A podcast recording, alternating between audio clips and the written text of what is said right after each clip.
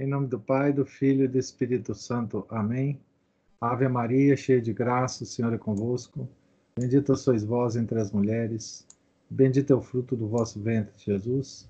Santa Maria, Mãe de Deus, rogai por nós, pecadores, agora e na hora de nossa morte. Amém. São Felipe Neri, rogai por nós. Nossa Senhora de Fátima, rogai por nós. Em nome do Pai, do Filho e do Espírito Santo. Amém. Hoje você que vai o lixo lá na rua. Porque. É, boa noite a vocês. Vamos continuar conversando aqui sobre história da igreja. E nós estamos ainda, e vamos estar um pouco a, a, a, ainda na, na fase do arianismo, né?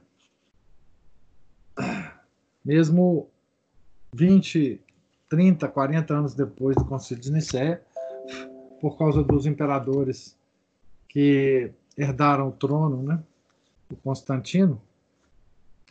Dois deles eram arianos e em várias partes do império, então, os arianos é, concentraram poder, né? E começaram a devastar a igreja, a martirizar os católicos, a causar tumulto, né?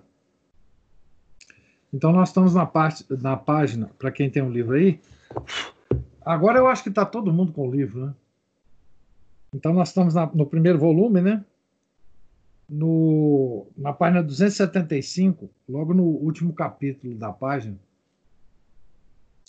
É, enquanto o arianismo desolava a igreja, no seio do Império Romano, Sapor, rei da Pérsia, perseguia com furor em seus estados.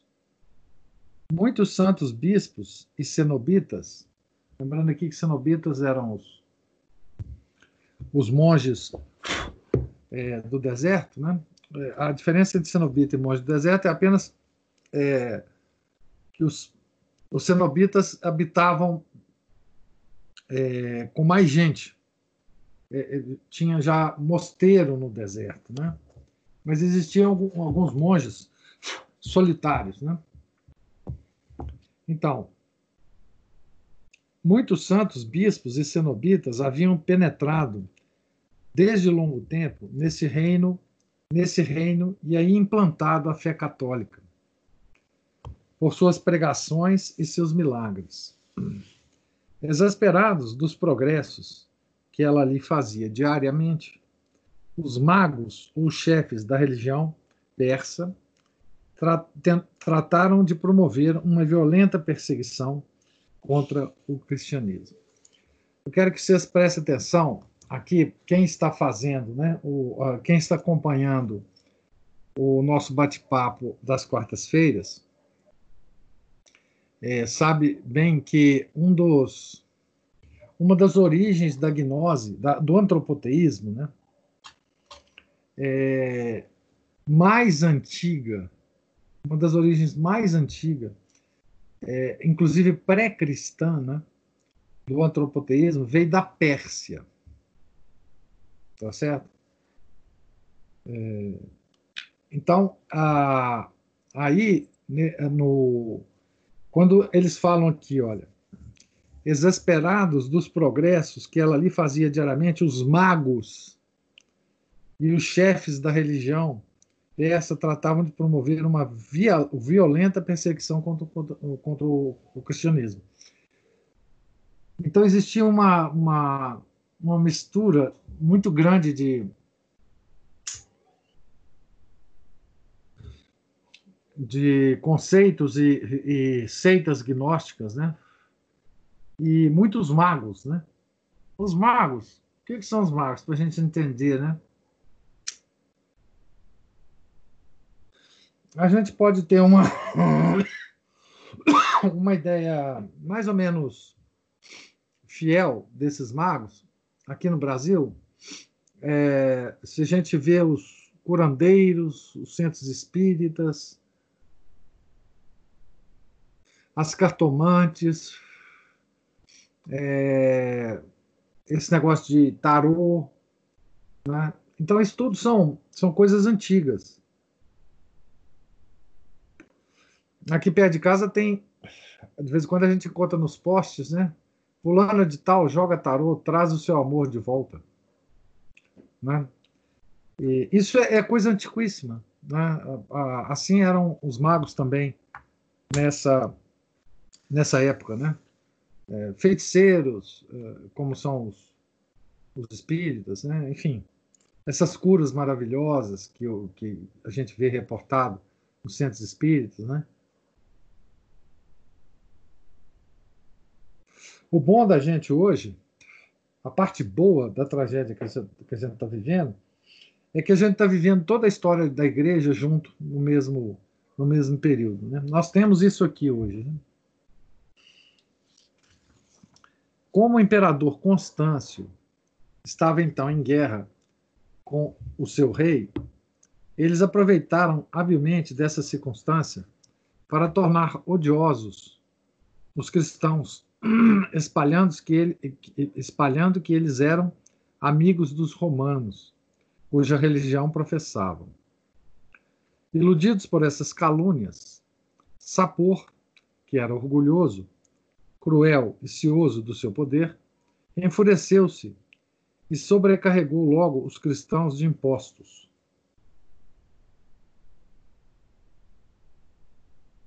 Depois ordenou que fossem demolidas todas as igrejas, confiscados os seus bens, queimados os conventos e decapitados todos os clérigos. Gente fina esse sapor, né? Os magos, que tinham sido os provocadores dessa bárbara ordem, foram também os seus executores, coadjuvados pelo fanatismo dos judeus, que eram que eram então numerosos na Pérsia. Entregaram-se com incrível ardor à demolição das igrejas e à matança dos sacerdotes mártires. Um dos primeiros e mais célebres mártires dessa perseguição foi São Simeão, bispo das cidades de Seleucia e Setesifonte, foi morto, que foi morto à espada com mais de cem outros sacerdotes. Tendo apostatado Ustazade, antigo preceptor do rei, São Simeão lhe exprobou tão vivamente o seu procedimento que ele se vestiu de luto, sentou-se à porta do palácio e manifestou o seu arrependimento pelo seu pranto. Interrogado por ordem do rei sobre a causa da sua aflição, respondeu: Sou indigno de viver e de ver este sol, este sol que eu fingi adorar para comprazer, para, para comprazer com o rei. Sapor empregou alternativamente as ameaças e as promessas para o abalar mas nada podendo conseguir, mandou-lhe cortar, mandou cortar-lhe a cabeça. Para reparar o escândalo da sua apostasia, o santo Marte pediu e obteve que um pregoeiro anunciasse pela cidade que ele era condenado somente por não ter querido renegar a Jesus Cristo. A pena de morte estendeu-se no ano seguinte a todos os cristãos do reino, então foi imolado em defesa da fé um sem número de pessoas de toda a idade, condição e sexo. São Sadoc, sucessor de São Simeão, pereceu como ele à frente do seu clero e de uma multidão de virgens e de monges. Duas irmãs de São Simeão foram cerradas pelo meio do corpo Finalmente, o número de mártires, dos mártires foi tão grande que Sapor resolveu limitar a pena de morte aos sacerdotes e monges. Quer dizer, até o Sapor, que a gente fina demais, né, ficou horrorizado com o número de mortes. Né? Porém, com isso, o furor dos magos tornou-se ainda mais violento. Sujeitaram os sacerdotes, os bispos, os religiosos e as religiosas a toda sorte de tormentos. Açoitavam-nos com látegos e com paus nodosos. Apertavam-lhe os membros com cordas ou entre traves que lhes, de, que lhes desconjuntavam os ossos, até lhes desconjuntar os ossos. Então, é, é, prende o, o, as mãos e os pés né, e vão, vai abrindo o, o negócio até desconjuntar os ossos. Né? Quebravam-lhe os dentes e os queixos com pedras. Finalmente lançavam-nos cobertos de chagas em infectos e escuros cárceres, onde os deixavam morrer de fome. Essa horrível perseguição, começada cerca do ano 327, durou até o fim do reinado de Sapor, em 380. Gente, imagina isso. 53 anos dessa perseguição, tá certo? Dessa violenta, violentíssima perseguição. Né? O seu reinado de 70 anos, um dos mais longos que cita a história, não foi mais que uma série ininterrompida de barbaridades e crueldades. Pereceram uma infinidade de mártires. Conservaram-se por muito tempo os nomes de 16 mil entre eles. Os outros foram em tão grande número que nunca se pôde conhecer, por maior diligência que os cristãos da Pérsia e da Síria fizessem para o conseguir. Aqui ele está citando o, um historiador da igreja chamado Sosomeno, História Eclesiástica, livro 2. Os cristãos dessa época, os sobreviventes, né, eles tinham a maior é, o maior cuidado, né? De anotar os nomes e às vezes também as condições, né? É, pelas quais morreram os mártires, né? É, muitos deles, ao anotarem essas condições e ao tomarem as notas para fazer parte da, das atas de martírio, né? eles próprios é, eram martirizados porque, fazendo isso, é, descobriam-se que eles eram é, cristãos também. Né? Então, toda a história da igreja dessa época, é, ela depende desses, dessas anotações, né? Desses cristãos anônimos, e que depois viraram mártires também, né? para que, que a igreja, ao longo do tempo, né, construísse o, o martirológio católico. Mas quando a gente lê o martirológio, a gente vê, quem lê tem essa, essa, essa enfim, essa surpresa, né? Quem lê tem dia do martirológio que fala assim: é, mil mártires que morreram em tal cidade assim assim. Não tem os nomes. Então nós rezamos por eles, né? pedindo a eles, né? mesmo que a gente não conheça os nomes. Né? E às vezes tem nomes de um ou dois, então se diz assim, santo tal e santo tal, mais 156 mártires. Tá certo? Então, é muito comum isso no martirológio, é, a gente é, vê essas expressões. Né? É, então é impossível é, contar né, a quantidade de mártires, saber o nome de todos eles. Né? É, nessa, nessa. Bom, aqui, veja, aqui já é depois daquelas perseguições do Império Romano, né, aquelas sete, oito perseguições. Mas mesmo assim, uma perseguição horrorosa. Né? Os arianos continuavam também as suas violências contra os bispos ortodoxos, apesar das decisões da Santa Sé. Para acabar com elas, o Papa, o Papa São Júlio resolveu reunir um concílio do Oriente e do Ocidente em que se fossem examinadas de novo e irrevogavelmente julgadas as acusações dirigidas contra Santo Atanásio e os outros prelados expulsos das suas sedes. Aqui, uh, eu estou lembrando de uma coisa: hoje é dia do Papa do São Pedro, que, é, que foi Papa por um tempinho muito rápido, né? como Celestino V. Então, ele, no martirológio ele consta como São Pedro Celestino, né? Foi o Papa antes do Bento XVI que pediu demissão, tá certo? E ele era ele era monge recluso e de repente puseram ele lá no papado, ele não queria e tal, mas foi, enfim, obrigado.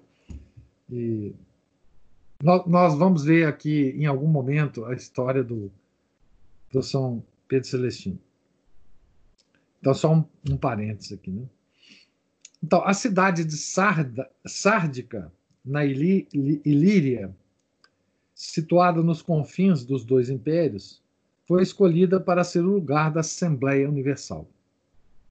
Segundo Santo Atanásio, compareceram nela 284 bispos, e segundo outros, 375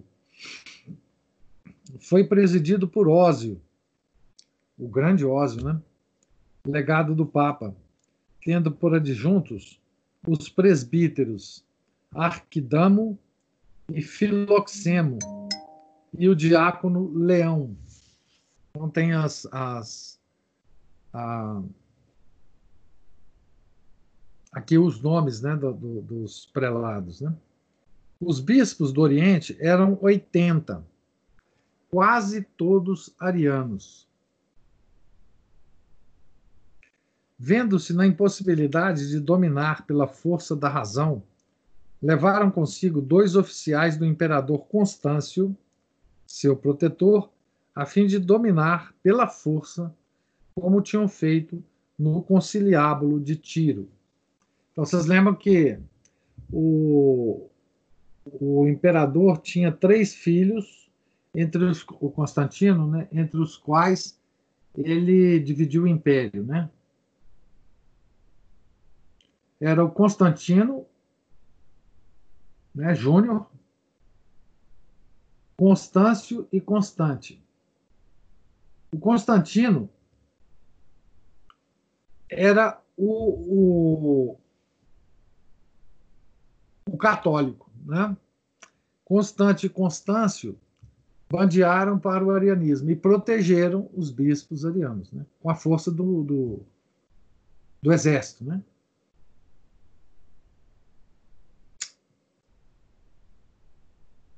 O exército era todo ariano, tá?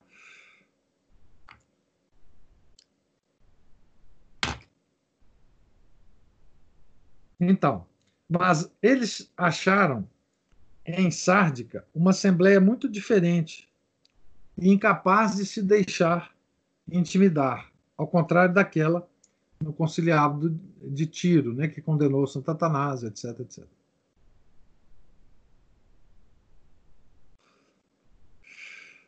Atanásio, contra a expectação de seus inimigos, ali aparecia com toda a afoiteza da inocência e parecia desafiá-los, seguro como estava de vencer a sua causa perante juízes desapaixonados que só podiam ser convencidos por provas sólidas. Alguns outros bispos, maltratados pelos sectários, ali os esperavam também, tendo as mãos nas mãos as algemas que lhes haviam injustamente lançado. Esse espetáculo desanimou os arianos, que resolveram não comparecer no concílio. Então, eles estavam na cidade, mas não foram no concílio. Né? Por mais que eles fizessem ver que eles deviam ou não ter vindo aonde ele se reunia, ou assistir às suas sessões, que lhes convinha ser acariados com esses adversários, contra os quais eles diziam ter fortes razões, que depois de uma sentença que lhes fosse contrária, eles não poderiam mais queixar-se de ser condenados sem ter sido ouvidos. E que semelhante sentença, tão solenemente confirmada, seria irrevogável para sempre, etc. A voz da consciência bradava-lhes ainda mais alto que eles não sairiam vitoriosos de uma assembleia canônica. Retiraram-se, pois, de noite para o Oriente, pretextando que não podiam fazer parte de um concílio que comunicava com Atanásio, excomungado em Tiro, e que o imperador Constâncio o chamara para celebrar uma vitória alcançada sobre os persas.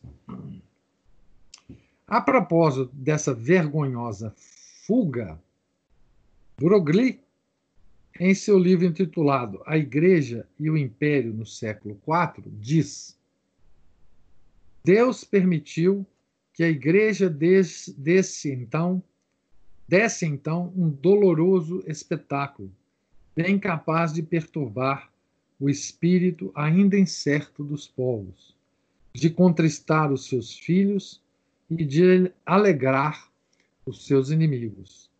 Essas palavras encerram, ao menos, uma estranha distração. Não é a igreja, são os adversários da igreja que dão aqui um doloroso espetáculo. Como podem eles assim desfigurar as coisas e imputar à igreja o indigno procedimento dos arianos? A página, a linha 278, no penúltimo parágrafo. A fuga precipitada e vergonhosa dos hereges justificava já Atanásio. Porém, para tirar todo o pretexto aos seus inimigos, os padres de Sárdica quiseram que ele mesmo se justificasse. Então, o concílio reunido na cidade, os arianos fugiram, não é? É, porque não quiseram participar, porque eles já previam uma derrota, né?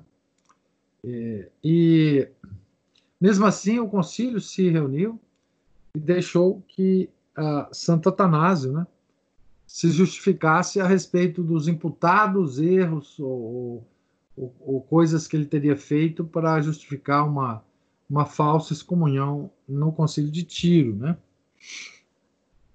O santo demonstrou tão claramente a sua inocência e os agravos feitos a ele e ao seu clero que os bispos não puderam conter as lágrimas e lhe deram provas do mais cordial afeto.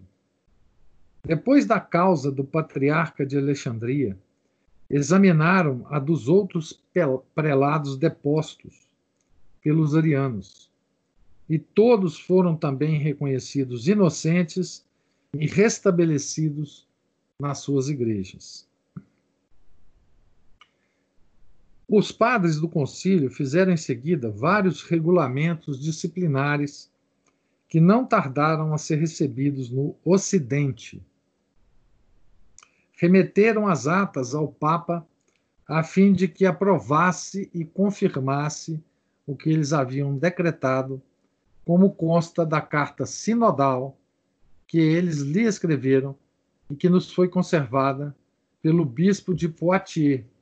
Então, era muito comum, né, que esses concílios no Oriente, os, os concílios ortodoxos, né, não os heréticos, é, não tendo a, a, a presença física do Papa, né, porque era longe, o Papa era difícil de se ausentar é, de Roma, era muito comum que os bispos, então, ao final do concílio, tendo decidido tudo o que eles queriam, eles então é, escrevessem uma carta sinodal né, a, ao Papa.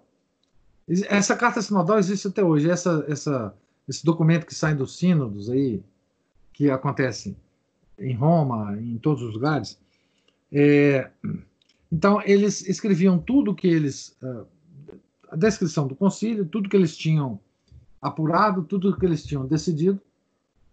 E mandavam é, ao Papa, né? normalmente pelo enviado do Papa que ia a, ao concílio e esperava então a, as considerações do Papa a respeito daquilo tudo que eles decidiram, né? E essa carta sinodal, segundo diz o, o padre Rivaux, foi preservada pelo bispo de Poitiers. Né? Como a maior parte dos bispos que compõem o concílio de Sárdica tinha, tinha estado, né? Ah, aqui, aqui tem até um erro de português, mas tinha estado presentes no concílio de Nicéia, tá certo? O concílio de Nicéia, uns 20, 30 anos atrás, né? Como Ósio presidiu a ambos, o Ósio também presidiu o concílio de Nicéia, né? E os padres é, de Sárdica admitiram, sem adição nem mudança, o símbolo de Nicéia, o símbolo de Nicéia é o credo que a gente reza na missa aos domingos, né? Mais ou menos, que teve uma ou outra modificação, mas é praticamente ele. O de Sárdica foi geralmente considerado como a continuação e o complemento do de Nicéia. É por isso que, ordinariamente, não ocupa um lugar distinto entre os concílios ecumênicos. Os cânones do concílio de Sárdica são em número de 20. Alguns confirmam ou explicam as regras já estabelecidas acerca da sagração dos bispos, da sua jurisdição e residência. Aquele negócio do bispo não poder morar fora da, da, da, da diocese, enfim. Nós já vimos isso nos outros concílios. Né? Proíbe que sejam eleitos bispos os fiéis recém-batizados ou que não tenham recebido as ordens de diácono ou de presbítero. Isso é interessante, porque, é, enfim, até então, qualquer fiel podia ser, ser bispo. Né? Proíbem também estabelecê-los nas pequenas povoações, para não rebaixar a dignidade episcopal. Então, a, a sede da diocese deveria ser numa cidade maior. Né? Era ainda, diz Barônio, para condenar o uso dos arianos, que, a fim de recompensar ou animar os seus partidários e aumentar o número de seus protetores, nomeavam bispos para lugares que podiam apenas ocupar um sacerdote. Os regulamentos mais importantes diziam respeito às sentenças concernentes aos bispos e ao direito de apelar para o Papa. Aqui é, não existia direito canônico ainda, né? Então todas essas regras do direito eclesiástico iam sendo ah, criadas e, e, compiladas através dos, dos eh, das, das determinações dos concílios. Né? O terceiro determina, termina por uma proposta de Ósio concebida nestes termos. Abre aspas. Se algum bispo, ordenado por qualquer causa, estiver tão seguro do seu direito que queira ser julgado de novo por um concílio, honremos, se o levais a bem, a memória de São Pedro, de sorte que, os que tiverem examinado a causa, escrevam ao bispo de Roma. Se ele for de parecer que se examine de novo, elegerá juízes. Se entender que não há motivo para isso, far-se-á o que ele decidir. O Papa, né? Os quatro cânones, o quarto cânone, dispõe que se um bispo deposto por sentença dos prelados vizinhos dos colegas vizinhos, né, bispos. Declarar que quer que a sua causa seja examinada em Roma, não se deve nomear bispo para o substituir, sem que o Papa decida primeiramente a respeito dessa apelação. O bispo condenado, diz o concílio, pedirá ao pontífice romano que mande um presbítero a latere para presidir os debates. Ut de latere suo presbiterum mitat. O sétimo, que seja mandado um, um, um presbítero, né? A latere para, para, para julgar, né? O sétimo cânone é assim concebido. Abre aspas. Se algum bispo deposto por um concílio provincial tiver recorrido a Roma, o Papa, se achar conveniente que a causa seja examinada de novo perante ele, poderá, em virtude de sua autoridade, enviar os delegados para julgar com os bispos ou determinar que estes decidam a questão. Vocês vejam que tudo é de, do direito canônico envolvendo os bispos, né?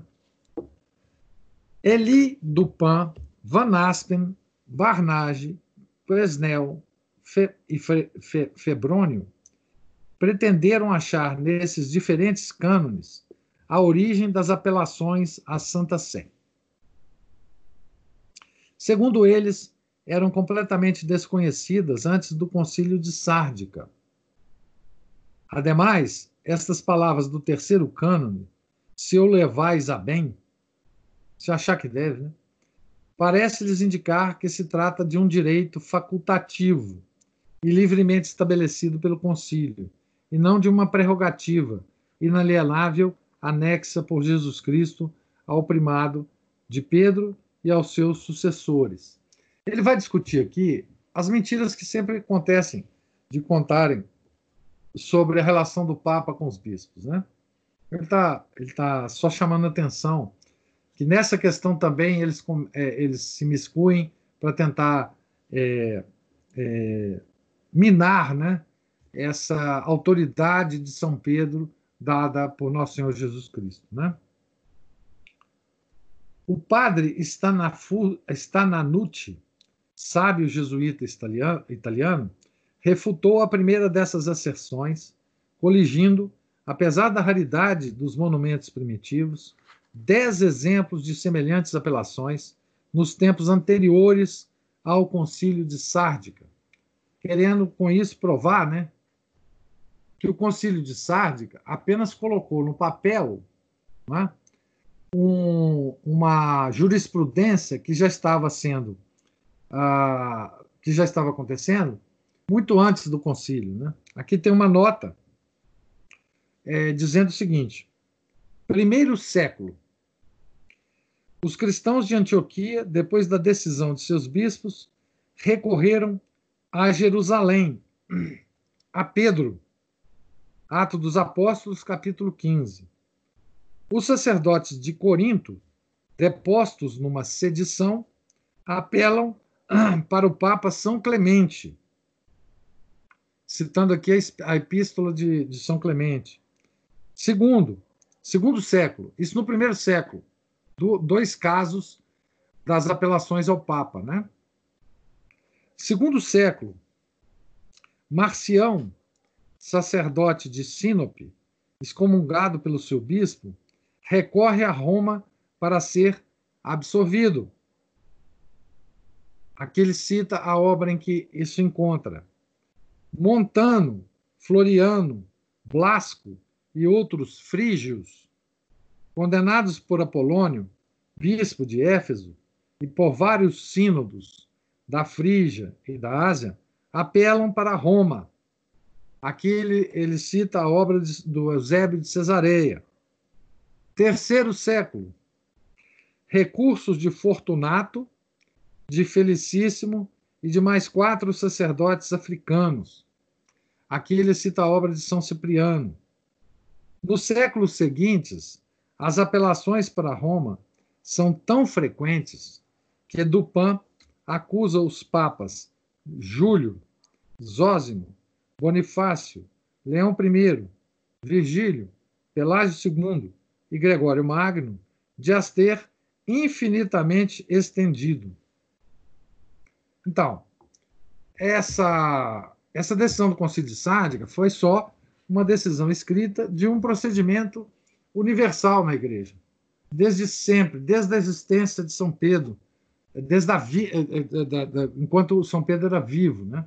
Então é mentira que isso tenha surgido é, no, no, no concílio de, de Sádica, obviamente. Quanto à segunda, receber, observa que ela é infundada. Qual que é a segunda, né? É aquela se, se o levais a bem, se achar que deve, né? E seria um direito facultativo. Né?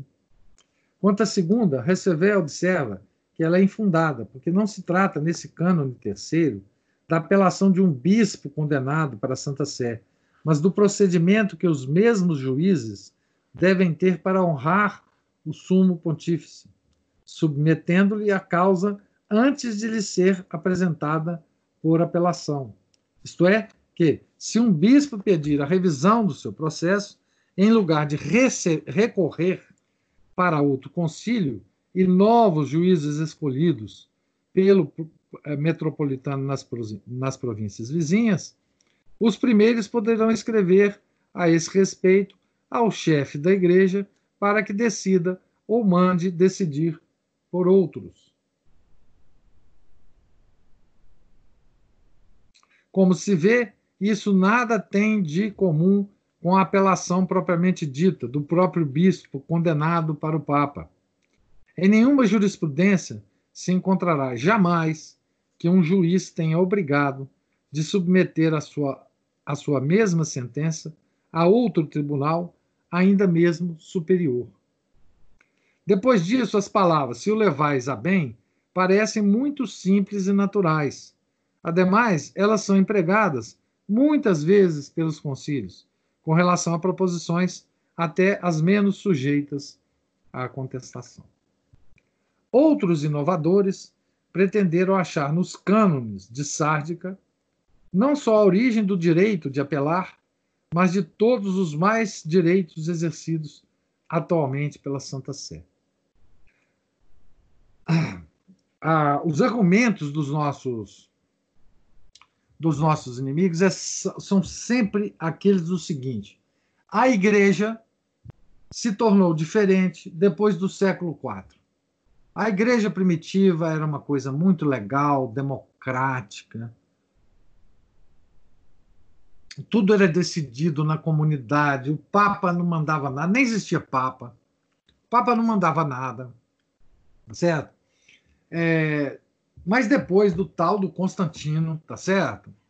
No, no século IV, é, o Papa então foi criado o papado. E daí, a partir da criação do papado, os vários concílios que foram sendo é, sendo realizados cada vez mais aumentava a autoridade dessa figura, tá certo? Que, a, que, que é uma figura postiça, tá certo? E que, e que foi criada por Constantino. Tudo isso, gente, para justificar o miserável, tá certo? O nojento Lutero no século XVI, tá?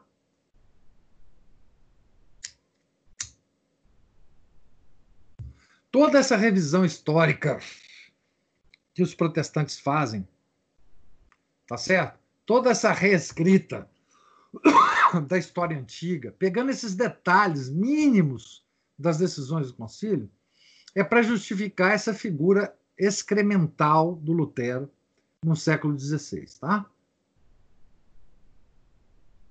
E o que o padre Rivot faz aqui é pegar detalhe por detalhe e desmentir através de documentos, através de relatos de historiadores, através de pessoas contemporâneas aos acontecimentos, tá certo? Quer dizer, nesse sentido, essa obra do Padre Rivot não é só a história da igreja, mas um def uma defesa dessa história contra as mentiras deslavadas desses miseráveis hereges protestantes, tá certo? Então, às vezes, ele entra em detalhes muito específicos aqui, mas tenham em mente que o objetivo dele é exatamente esse: desmascarar esses miseráveis, tá certo?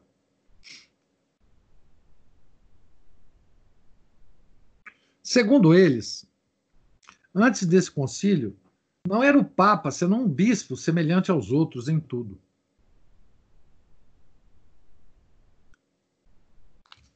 É, a mentira, né?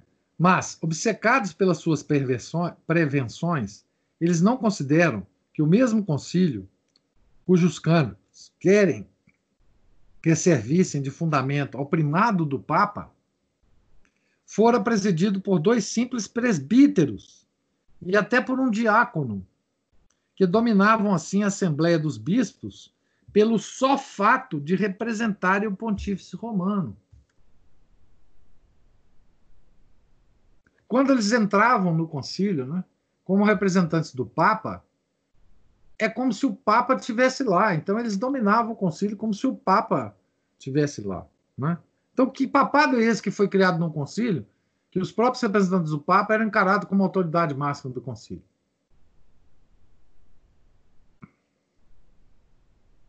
Esqueceram que o grande Atanásio e vários outros cérebres bispos do Oriente tinham sido citados algumas vezes para comparecer em Roma.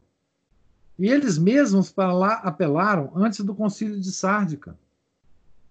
Não querem lembrar-se de que em Nicéia, mais de 20 anos antes, dois sacerdotes, porque eram legados do bispo de Roma, presidiram ao primeiro concílio ecumênico, tendo abaixo deles os patriarcas e todos os primazes do Oriente. Veja que coisa impressionante. Os patriarcas, gente, eram os bispos das dioceses fundadas pelos apóstolos.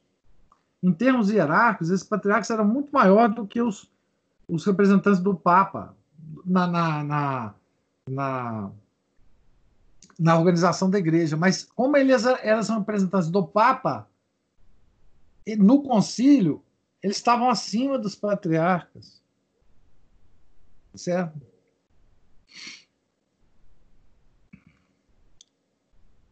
Ignoram que nos séculos I e II se recorria para Roma da Grécia e da Ásia, e que os papas São Vítor e São Clemente resolviam esses recursos como supremos pontífices da Igreja Universal. Tem em pouco as belas e decisivas palavras de Santo Irineu, os repetidos exemplos de São Cipriano, etc. São do século II, né? Os padres de Sárdica não estabeleceram, pois, uma jurisdição e prerrogativas novas para a sede de Roma. Não fizeram mais do que honrar e conservar as que esta sé principal havia recebido de Jesus Cristo na pessoa de São Pedro.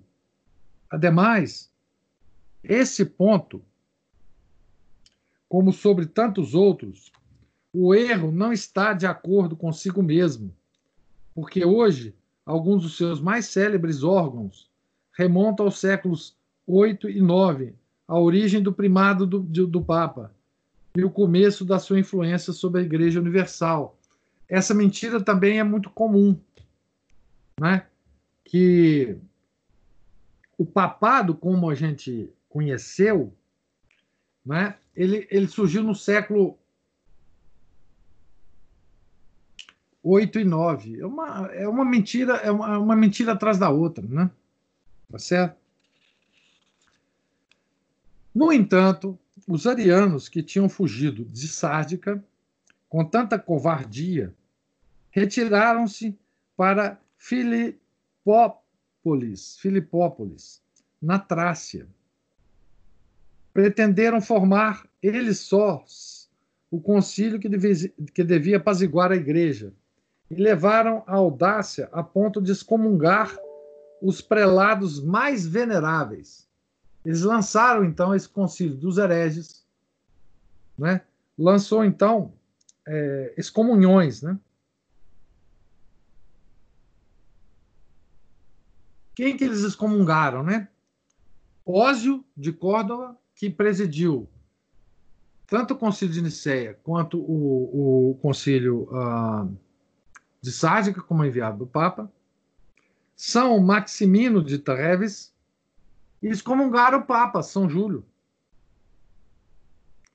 Publicaram depois uma extensa carta sinodal que eles espalharam por é, toda, espalharam toda parte por toda parte, e que dataram falsamente de Sárdica, a fim de lhe dar maior autoridade. Olha, essas falsificações são impressionantes, né? Mas nada conseguiram. A firmeza do imperador Constante frustrou dessa vez as suas tentativas. Justamente indignado desse indigno procedimento dos hereges, ele informou seu irmão Constâncio das verdadeiras decisões do concílio de Sárdica e lhe ordenou que restabelecesse, sem demora, nas suas sedes, Atanásio e outros bispos católicos, cuja inocência ah, fora reconhecida, acrescentando que, sendo necessário, ele mesmo iria restabelecê-los com o seu exército. Bom, aí finalmente o poder temporal está se dobrando né, ao, ao poder espiritual. Né? Tá certo? Intimado pela, das ameaças de seu irmão, intimidado das ameaças de seu irmão, Constâncio escreveu três cartas a Santo Atanásio para o resolver a voltar sem receio à sua igreja. É claro que o Atanásio estava com medo, né? Falou, pô, vou para lá, vou ser morto lá pelos hereges, né? Esse pessoal tá, enfim, ele já estava escaldado, né? Em uma entrevista que ambos tiveram em Antioquia, o imperador pediu ao santo bispo que concedesse aos arianos a liberdade de dispor de uma das igrejas de Alexandria. Olha, veja bem. Não, você vai para lá, mas dá uma igreja para os hereges. Isso o imperador, né? Tá certo? Atanásio conheceu a cilada. E deixando ao imperador a responsabilidade de um ato que teria sido um escândalo se procedesse da vontade livre de um prelado ortodoxo, observou que os católicos de Antioquia não tinham igrejas, pois que os arianos estavam de posse de todas elas, e disse que lhe parecia justo que eles lhe cedessem ao menos uma. Tomado de improviso, Constâncio, não tendo conseguido que se restituísse a igreja aos católicos, achou-se na impossibilidade de exigir de Atanásio coisa alguma para os arianos de Alexandria. Então, Atanásio agora agiu como uma cobra, né? Então, tá bom, o senhor quer que eu dê uma igreja para os hereges lá em Alexandria? Que tal o senhor fazer o seguinte? Em Antioquia, todas as igrejas estão sob o poder dos hereges. Quem sabe o senhor não consegue deles uma igreja para os católicos lá em Antioquia? No papo, né, dos dois. Aí o, o, o Atanásio é, desmontou Constâncio, né? Então ele resolveu não falar mais nada com Atanásio a respeito de Alexandria, né? A maior parte dos, historiadores eclesiásticos, referindo a, referindo este fato, só viram nele um rasgo de hábil e feliz presença de espírito de Santo Atanásio. Um historiador moderno julgou sem razão fazer mais honra ao santo patriarca de Alexandria, vendo nisso. Veja bem, gente, olha o que, que esse historiador moderno, moderno do século XIX, tá? Não vamos nem falar dos que estão aí hoje, né? Olha o que, que esse historiador moderno viu no ato de Santo Atanásio. Vendo nisso uma prova de seu liberalismo cristão, de seus sentimentos generosos e de seus luminosos intuitos, aceitando a livre concorrência e a luta. Olha o que, que esse cara viu na decisão do Santo Atanásio. Ele viu liberalismo. Né? Nós que estamos discutindo liberalismo, né? Tá certo? É, então, veja bem, como eles veem né, uh, em Cristo um comunista, um socialista, né? Hoje em dia, né?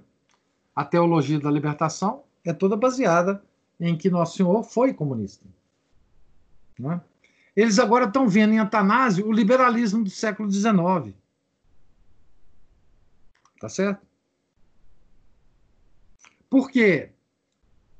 Porque, mencionando Antioquia, que não tinha igreja para, para, para os católicos, ao invés dele ver nisso uma, um golpe que Santo Atanásio deu em Constâncio para não, lá em Alexandria, não dar nenhuma igreja para os hereges, ele viu nisso que o Santo Atanásio tinha aceitado que, em Antioquia, os hereges tivessem a posse de todas as igrejas. Por quê? Porque Santo Atanásio era muito bonzinho. Porque Santo Atanásio aceitava a livre concorrência das religiões. Você vê que até o, o termo que esse miserável usa é um termo econômico.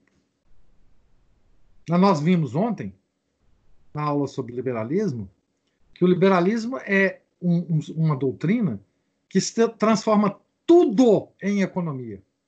Então, o termo livre concorrência é o que esse miserável, então, historiador do século XIX, é, usou para interpretar a, a posição, então, de Santo Atanásio. Né? É verdade que essa estranha ilusão fazia de Santo Atanásio um homem do nosso tempo. Mas é evidente que um pastor que deve dar a sua vida em defesa da fé não pode abrir, com perigo das almas, os passigos do erro, uma escola de blasfêmia, uma arma, um armazém de sacrilégios. É mais preferido, pois, a honra de Santo Atanásio a apreciação dos séculos cristãos do que a do nosso suposto liberalismo moderno, pondo no mesmo pé o erro, que é a morte das consciências, e a verdade, que é a sua vida. Então, depois da entrevista de Antioquia, o santo patriarca apressou-se em voltar para a sua igreja mais uma observação aqui. Santo Atanásio menciona Antioquia, tá certo? Que todas as, as igrejas estavam dadas aos hereges, tá certo? Para encurralar Constância. Ora, pretender que isso é, significasse que o santo aceitava a, a, a outra religião como verdadeira é não ver um fato muito simples da vida católica, normal nossa. O que, que Nosso Senhor nos, nos ensinou? Nós só podemos fazer algo para os nossos próximos. Tá certo? Nós não devemos preocupar com o mundo inteiro. Então, o Santo Atanásio já estava sendo restituído como patriarca de Alexandria. Lá ele teria, então, os seus fiéis, Lá ele teria condição de fazer o seu apostolado. Como é que ele ia preocupar com Antioquia? Nesse momento, não dava para ele preocupar com Antioquia. Tá certo? Porque ele era apenas um bispo. Se ele fosse papa, sim, ele poderia preocupar tanto com Alexandria quanto Antioquia. Mas ele tinha que preocupar agora em restabelecer o patriarcado de Alexandria. Então ele usou Antioquia só como argumento para que ele, lá em Alexandria, não sofresse a ingerência de Constâncio. Tá? Ele aplicou um conceito de subsidiariedade que a igreja ensina. Resolve os problemas locais que você pode resolver. Tá certo? Os outros problemas que excedem a sua competência serão resolvidos por instâncias maiores. Tá certo? Então, é isso que o Santo Atanásio fez. Isso é uma idiotice desse miserável desse historiador. Né? Depois da entrevista de Antioquia, o santo patriarca apressou-se em voltar para a sua igreja. Claro, vamos lá. Né? O intruso, Gregório, da Capadócia, tinha morrido havia pouco tempo. Gregório foi aquele que saiu com o exército é, a, do, de Constâncio, matando todos os padres, tomando todas as igrejas, é, é, tomando todas as dioceses. Vocês lembram dessa. Nós é, lemos na, na, no nosso encontro passado. Né? Houve festas públicas e esplêndidas em Alexandria. Mais de 400 bispos de todas as partes do mundo escreveram a dar os parabéns ao Santo Patriarca.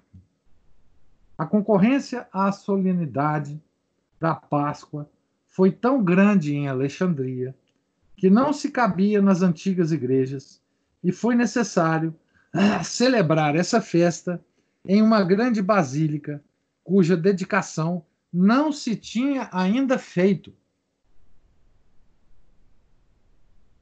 A igreja triunfava. Assim, pelos cuidados de Constante, quando esse príncipe, com 30 anos de idade apenas, perdeu o império e a vida por uma inesperada conjuração. Exprobavam-no de ser indolente e de abandonar as rédeas do governo aos seus ministros. O gaulês Magnêncio, que de posto em posto havia se elevado ao de capitão das guardas do imperador, valeu-se de sua influência e apoderou-se do trono quando o imperador andava à caça. A conjuração foi tão bem dirigida que as tropas, de bom ou mau grado, aclamaram o rebelde imperador em Altum, onde se achava a corte. Constante, que estava desprevenido, fugiu para o lado da Espanha. Magnêncio o mandou perseguir e os seus emissários alcançaram-no e mataram-no próximo aos Pirineus em 350. O imperador Constâncio marchou logo contra o assassino do seu irmão, houve duas terríveis batalhas. Magnêncio se bateu como um herói digno de melhor causa. Mas os velhos soldados do grande Constantino, ansiosos de vingar o seu filho, empregaram um valor que nada pôde conter. É verdade que ficaram quase todos estendidos mortos ou feridos nos campos de batalha, mas só foi depois de terem derrotado e exterminado as tropas de Magnêncio.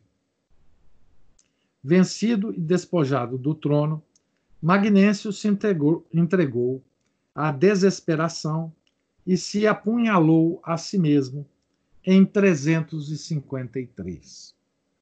Depois dessas duas revoluções políticas e da morte de Constantino o Moço, dez anos antes, o imperador Constâncio ficou senhor do Oriente e do Ocidente. De novo, o império foi reunificado, o poder do império, na mão de um só. Né? Os dois outros filhos de Constantino tinham morrido, né? certo?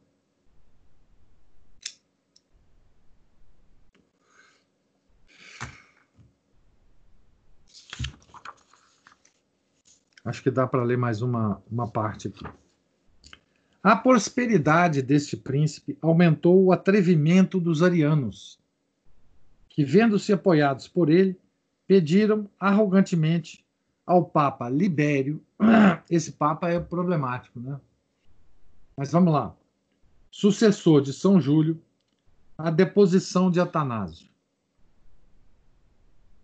Em tão crítica conjuntura, o sumo pontífice, por esse espírito de conciliação e de paz que caracterizou sempre a Igreja Romana, julgou que o melhor que tinha a fazer era convocar ainda um concílio.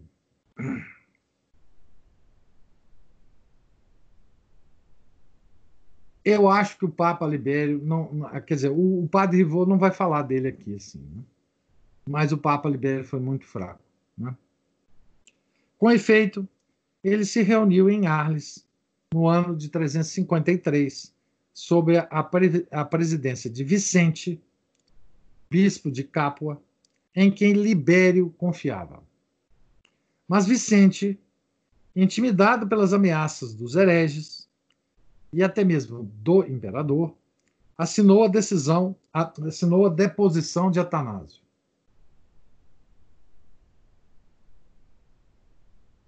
Vai de novo nosso santo para o espaço, né?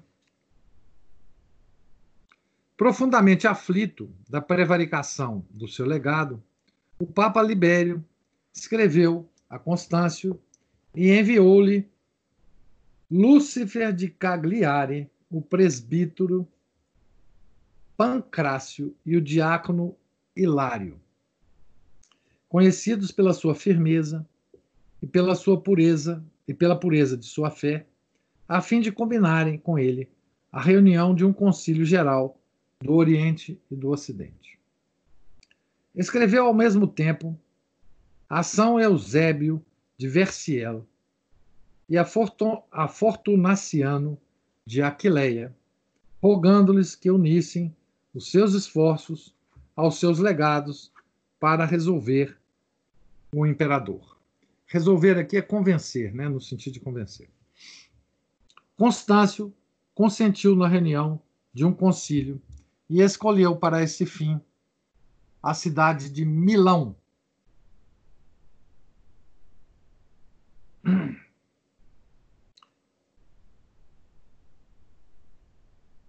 Mais de 300 bispos, sobretudo do Oriente, para lá se dirigiram em 355.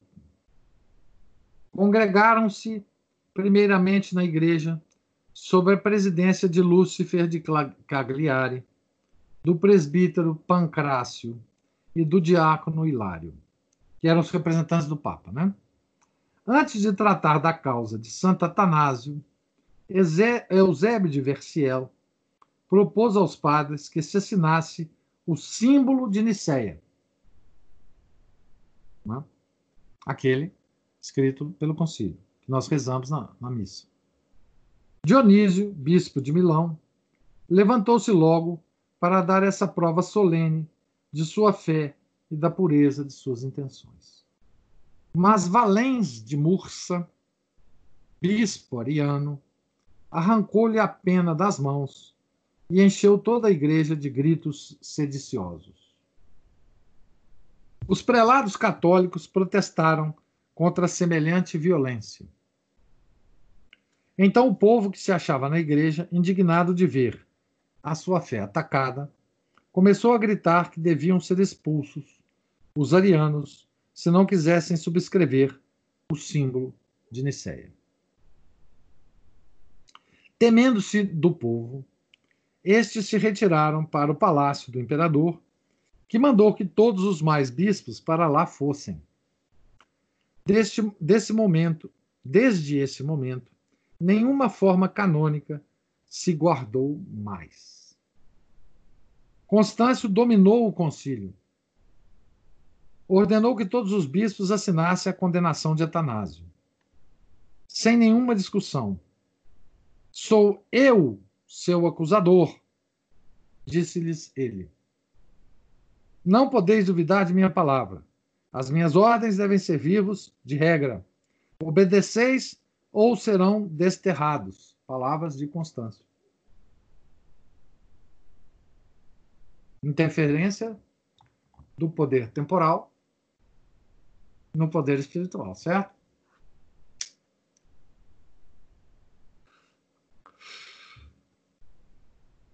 Cento e quarenta e sete bispos ortodoxos protestaram com firmeza contra semelhante tirania.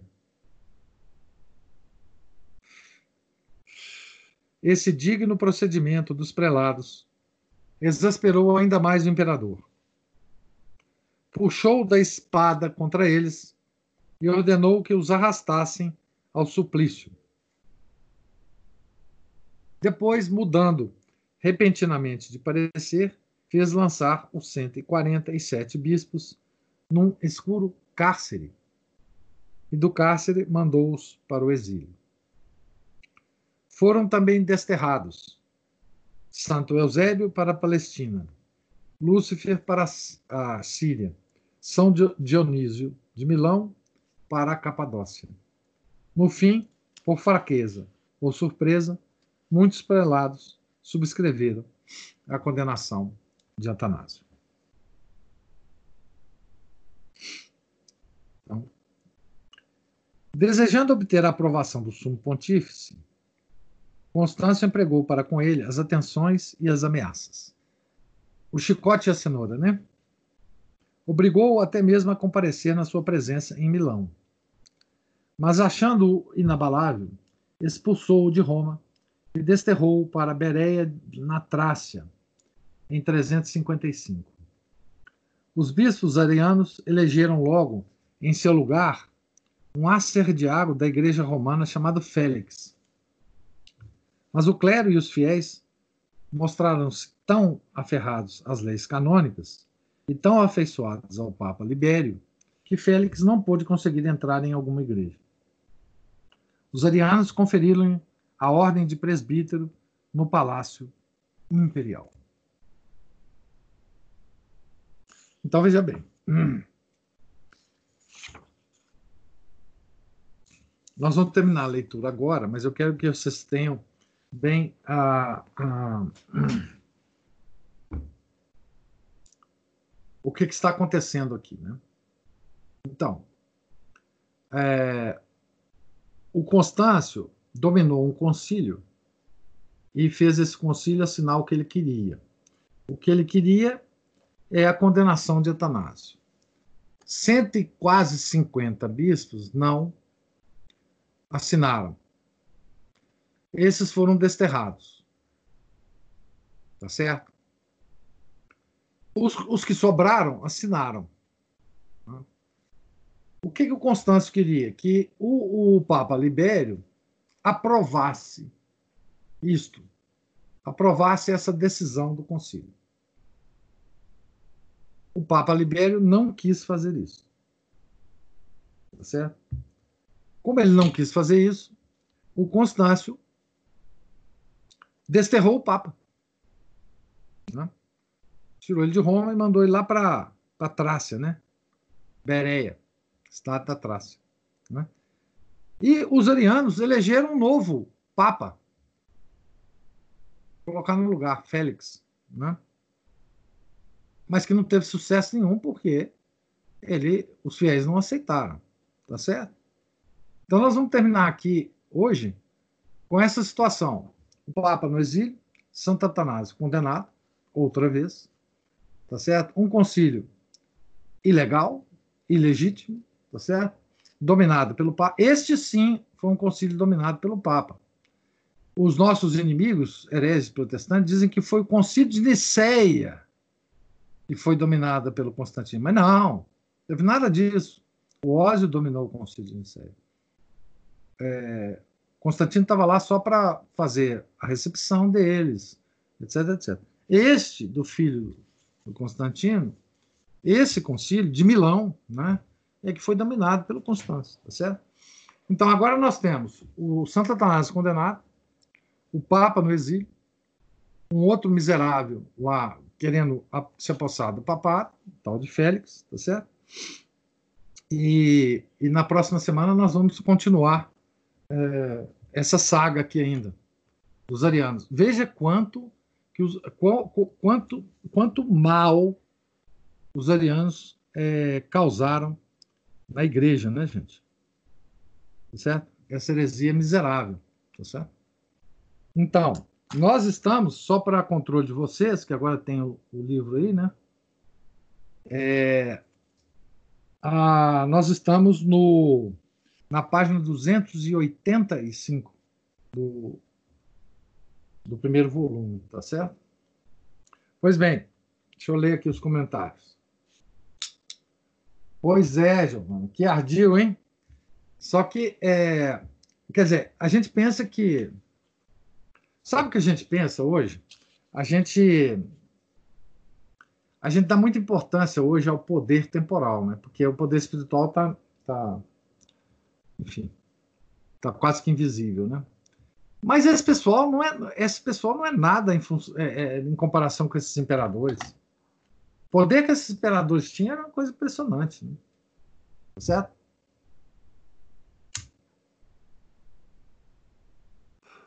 É claro que hoje tem instrumentos de poder muito diferentes. Né?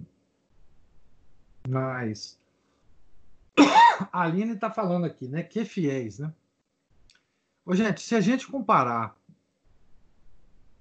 a fé, a coragem desses católicos dos tempos, dos primeiros tempos da igreja, a única, a única sensação que a gente tem hoje é de vergonha, uma vergonha profunda, certo? Assim, veja bem, nada, nada é, removia esses fiéis da sua fé. Tá certo? Assim, hoje, tá certo? Eles não tinham inventado o coronavírus, mas se aparecesse um coronga lá, eles matavam esse negócio no peito. Tá certo? Nada fazia eles recuar. E outra coisa, ser católico naquela época podia significar ir para a tortura, ir para o martírio, tá certo? Então, assim, era uma época que valia a pena ser católico, né?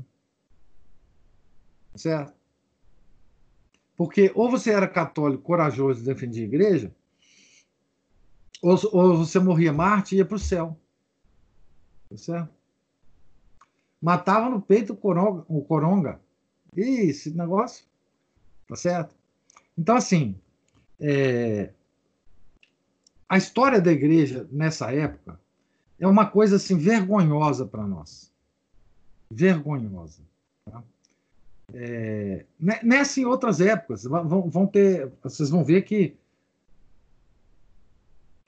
as épocas que vão se suceder, a quantidade de, de coragem que os católicos sempre demonstraram né, na defesa da igreja. Né?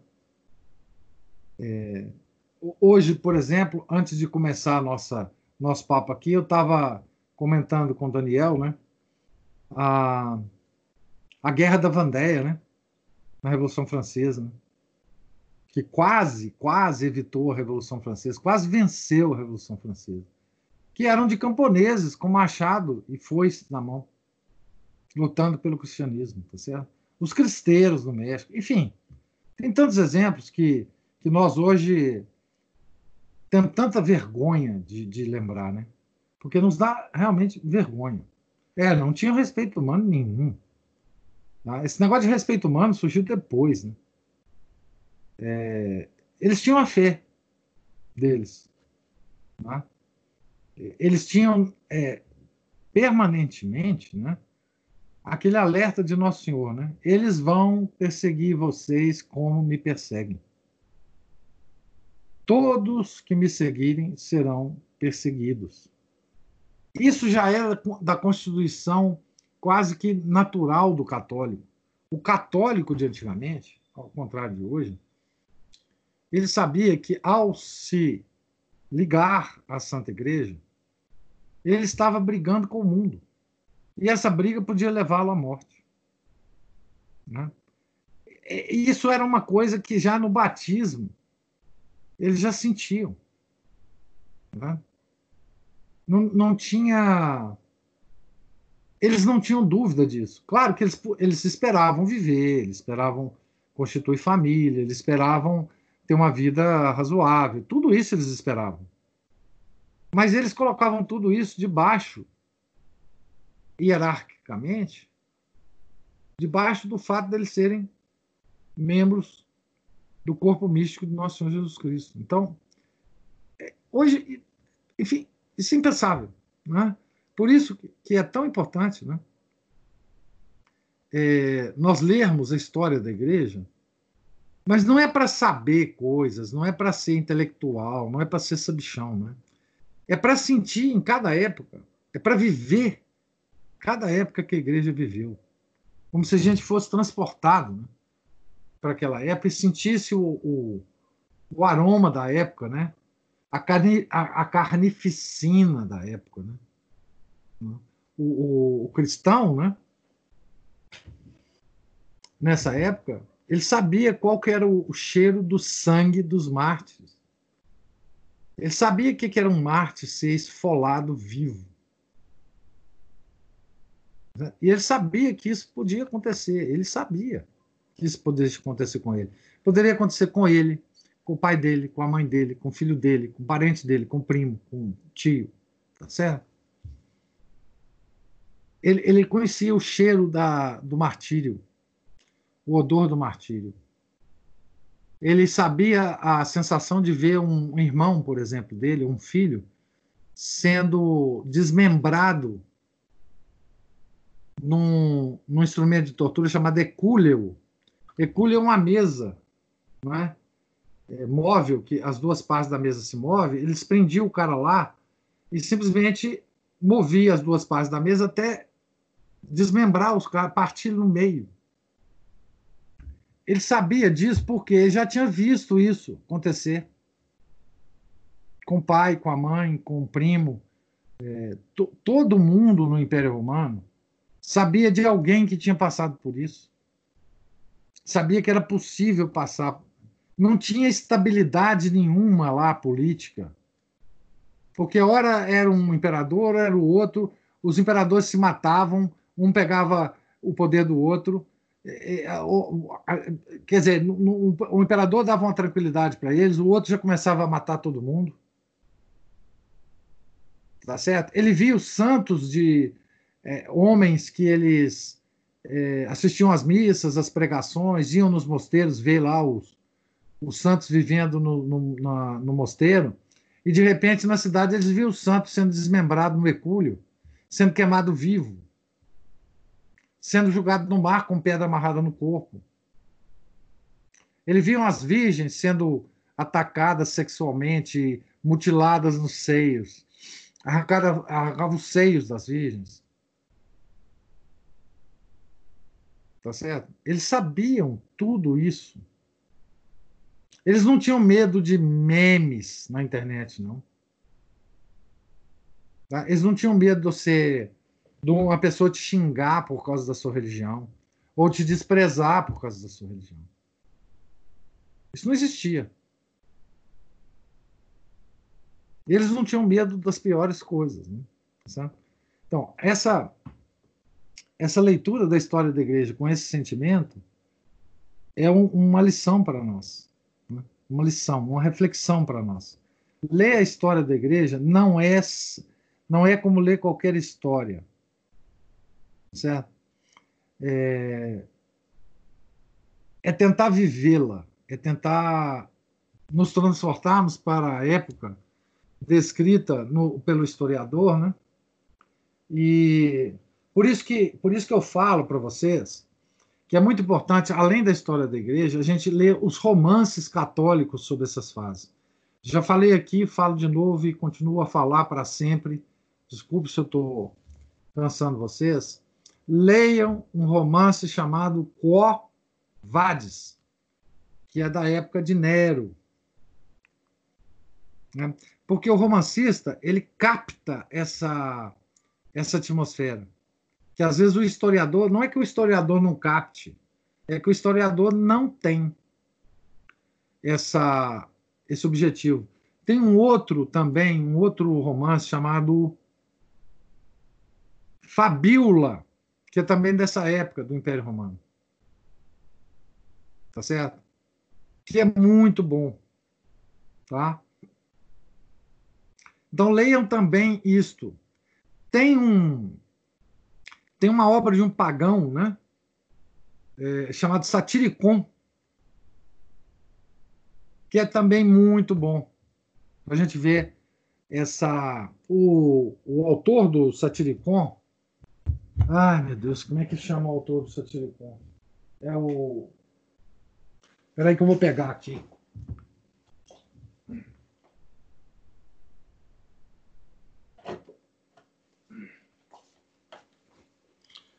É o Petrônio, né? O autor do Satiricon, ele aparece como um personagem é, do do Covades. O autor é do. Não, não, pois é, virou filme, virou filme, claro. É, não, o livro é que é sensacional. Para, para de ver filme, poxa. Vocês são muito filméticos. É, vão ler livro. O Fabíola é do Cardeal Wiseman. É esse que eu, que, eu, que eu tenho. Essa capa aí. Só que ele não existe mais, né? Essa edição da Kozak Naif é in, sensacional. Mas é, Fabíola é do Cardeal Wiseman cardeal inglês, apoiador do Concílio Vaticano I, apoiador do Papa, etc, etc. É, Fabíola é muito legal. Mas tem vários romances católicos que são assim que, que, que povoam a nossa imaginação é, a respeito dessa época. Porque ler história é um negócio muito seco, muito muito árduo. E se a gente temperar a história com os romances históricos, é muito mais interessante, tá certo? Então, assim, sugiro, leiam, não percam tempo, leiam Covades, pelo menos Covades e Fabíola, tá certo? É, que, são, que são romances dessa, dessa época, né? Do, do Império Romano, é, enfim, tá certo? Vocês terem um ambiente, um ambiente é, social, um ambiente político, um ambiente de costumes, um ambiente de. Ah, enfim, para vocês sentirem a época, né?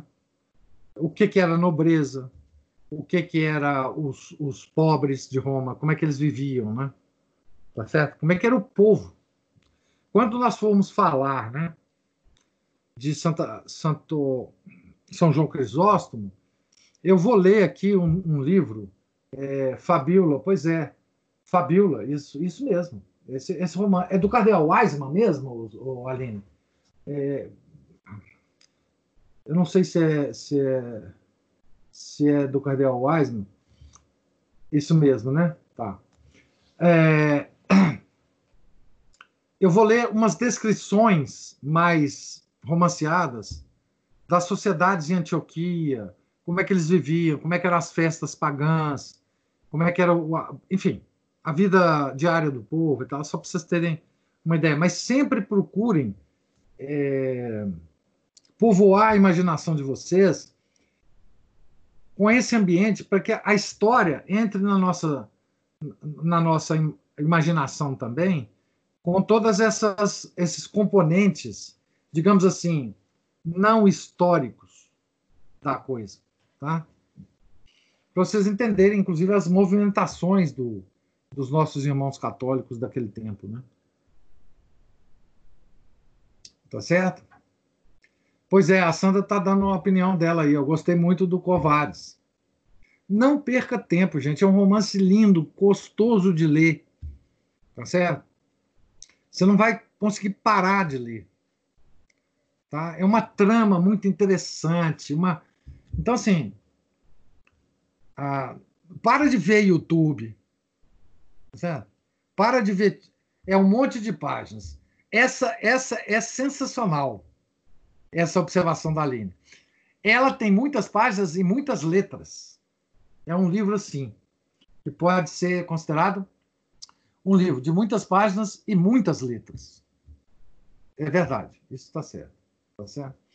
É, eu tenho um, uma edição dele do, da livraria Itatiaia, que acabou, né, que ela foi comprada pela para essa livraria aqui de Belo Horizonte, a livraria Leitura, e acho que acabou com a edição, não sei.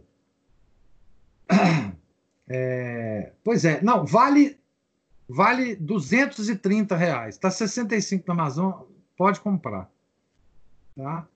Porque vale todos os 65 reais, tá? Então assim, é, é, mas é um livro grande de muitas letras. E poucas figuras. Poucas figurinhas, tá certo? Bom, mas então, gente, muito obrigado pela paciência de vocês. É, qual vai? Esse mesmo que eu tenho. Esse aí. Tá? Muito obrigado pela paciência. É, Deus lhe pague, Deus lhes pague pela. Ótimo, Camila. Esse mesmo que eu tenho. da, da Itatiaia, de Belo Horizonte. Comprei aqui, né? Então, Deus lhes pague pela paciência e pela oportunidade de falar. Isso, tem umas figurinhas, tá vendo? Aí, Aline, tem umas figurinhas. Isso, lindas até, eu acho, da bico de pena, né? Então, tem algumas páginas que não tem letras, tá? Então, para animar vocês. Tem algumas páginas que não tem letras. Tá certo? Mas. Tô é... animadíssimo. Hein? Eu tô animadíssimo. Então, tem figurinhas. Vocês podem, inclusive, antes de ler, passar todas as figurinhas. Quando vocês estiverem cansados de ler, vocês repassam as figurinhas.